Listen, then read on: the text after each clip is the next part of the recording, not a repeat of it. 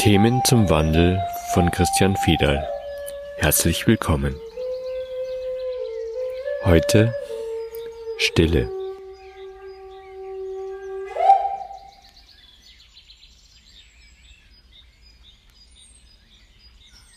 Das Thema Stille ist heute aufgetaucht, wohl wissend, dass Stille nicht gesprochen werden kann.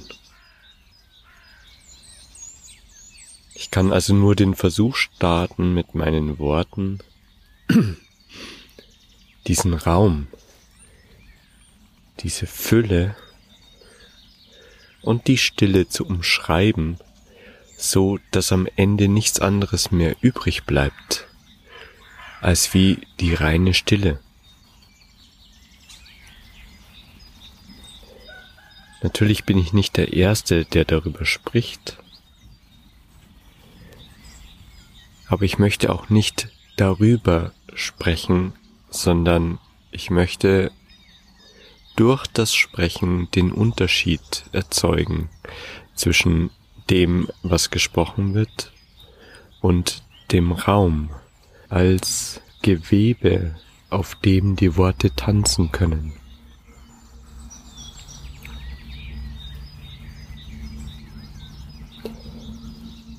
Stille ist nicht abhängig von der Geräuschlosigkeit in unserem Leben. Wo immer man hingeht, hinaus in die Natur oder auch in urbane Zusammenhänge wie Städte etc., sind überall Geräusche, verursacht von Menschen, verursacht von Tieren, vom Wind, Wenn man rein die Natur nimmt, dann ist die Natur Meisterin darin, die Stille so zu umspielen, dass sie uns auffallen muss.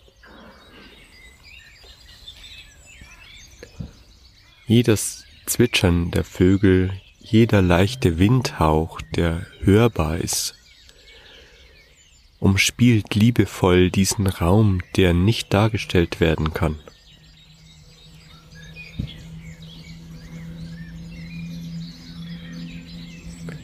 Selbst das Geräusch von Autos, wie jetzt gerade im Hintergrund, ist nichts anderes als wie der Hinweis auf das, was man nicht hört.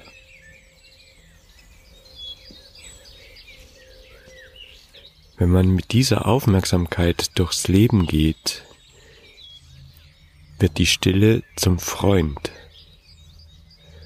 wird die Stille zum Raum, in dem man sich bewegt. Und all die Geräusche im Außen werden zum liebevollen Umspielen dessen, was wir am Ende selber sind.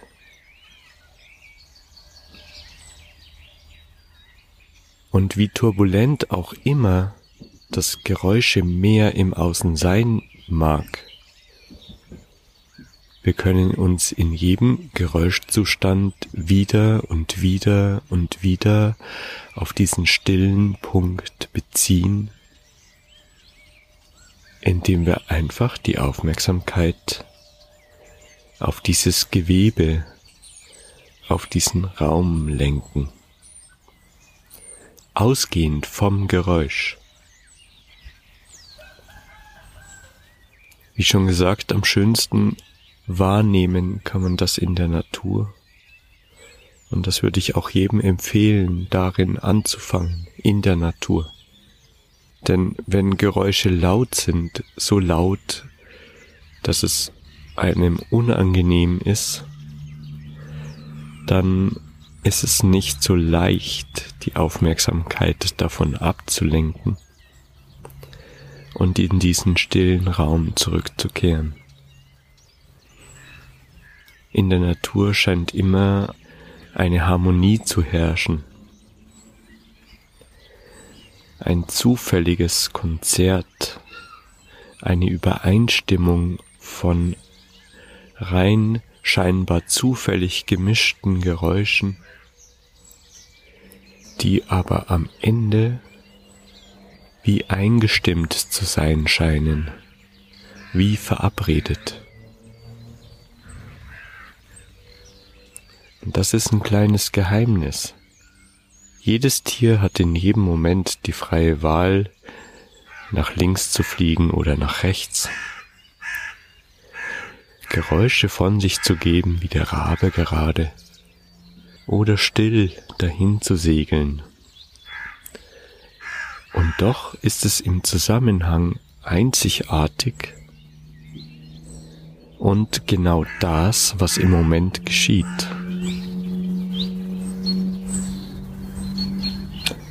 Wir Menschen glauben manchmal, dass wir davon unterschiedlich sind. Wir Menschen glauben, dass wir unseren freien Willen nutzen müssen, um unser Potenzial ganz in die Welt zu bringen. Wir Menschen glauben, dass es eine Anstrengung braucht von uns, damit das Leben fließen kann und wir genährt sein können. Und wir beziehen auch unsere Selbstwirksamkeit, unseren Selbstwert, was wir in dieser Welt erschaffen haben, daraus. Zweifellos ist das eine einzigartige Fähigkeit des Menschen, aber was wir gerne übersehen ist, dass wir jederzeit in diesen zufälligen Raum, in diese zufällige Übereinstimmung eingefügt sind. Und das heißt nichts anderes, dass in jedem Moment alles so, wie es ist, genau richtig ist.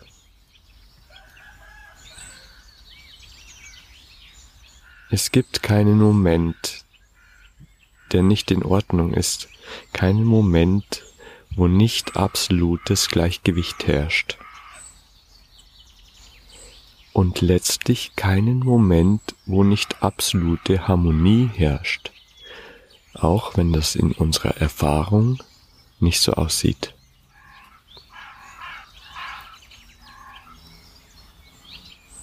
Selbst wenn wir uns innerlich total aufregen können über eine Situation, ist es trotzdem im harmonischen Einklang mit all dem, was uns umgibt, weil alles, was uns umgibt, nichts anderes darstellt als wie diesen am Anfang benannten Raum der Stille, um den es letztlich geht und der wir sind.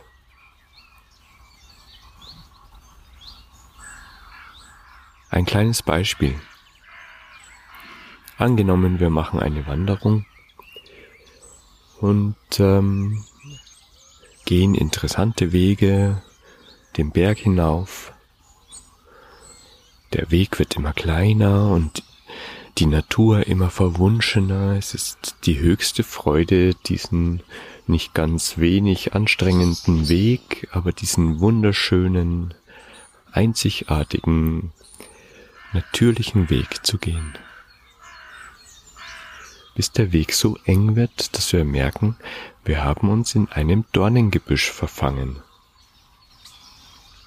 Selbst wenn wir jetzt von dieser Position aus, in der, in der wir feststellen, wir sind gefangen in diesem Dornengebüsch, selbst wenn wir von da aus die Forststraße sehen können, zehn Meter unter uns, ist diese Position, in der wir uns befinden, genau richtig. Was denn sonst? Denn wir sind ja dort gelandet. Wenn ich jetzt den Raum der Stille mit einbeziehe, ist das Erste, was ich tun kann, mich voll und ganz darauf einlassen, dass ich dort gelandet bin.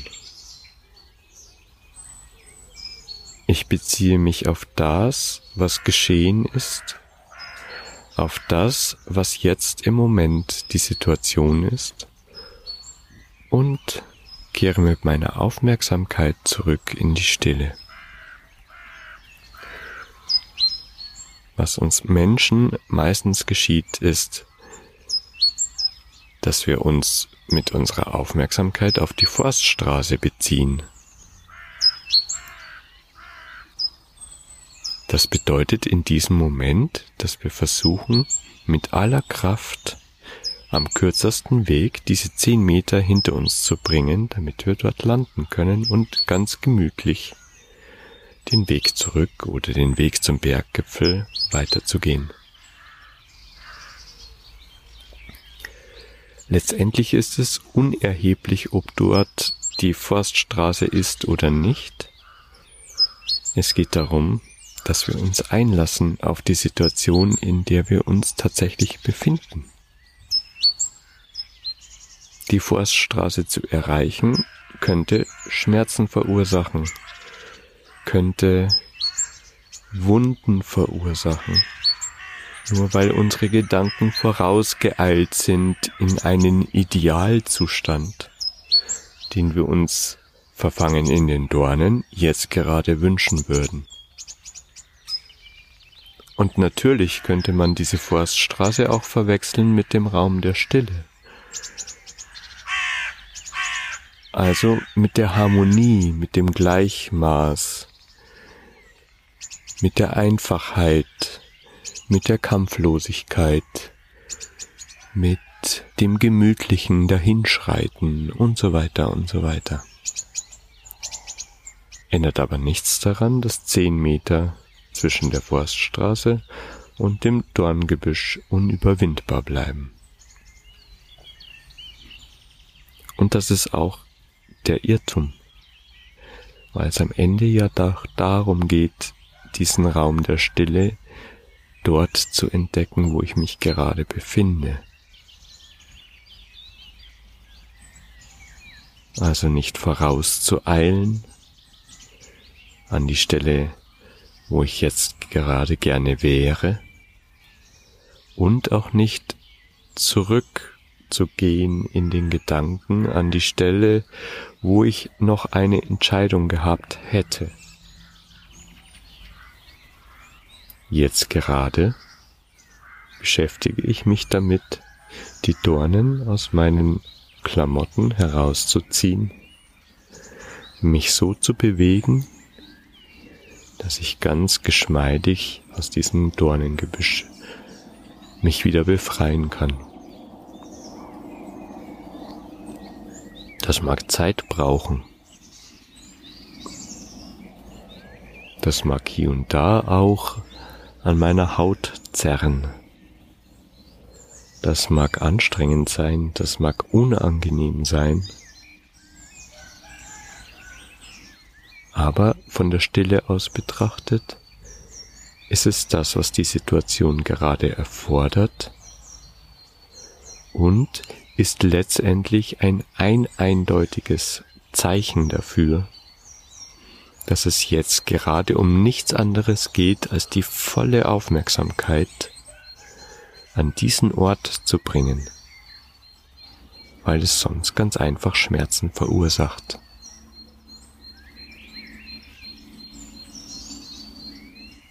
Welche Entscheidung wir auch immer treffen, welchen Schritt wir vor den anderen setzen, ist völlig frei in unserer Wahl und gleichzeitig gebunden in die Situation, also absolut unfrei. Diese Gleichzeitigkeit ist es, die umschreibt, worum es heute geht den Raum der Stille. Es ist unsere Möglichkeit zu handeln, unsere Möglichkeit zu wählen und gleichzeitig gebunden zu sein in eine Form von Bestimmung, die sich ergibt einfach aus der Situation, in der wir uns befinden. Und aus der Tatsache, dass wir nicht alleine sind auf dieser Welt an keinem einzigen Ort auf dieser Welt.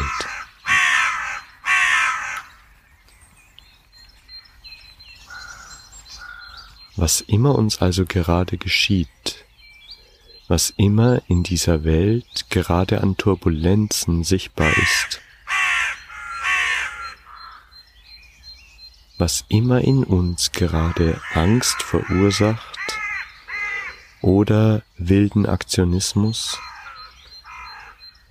Es sind alles ein eindeutige Hinweise darauf, dass es dahinter diesen Raum gibt, in den wir zurückkehren können, wo immer Harmonie herrscht, wo immer Frieden ist, wo immer Stille herrscht, egal wie schmerzhaft der Moment gerade sein mag.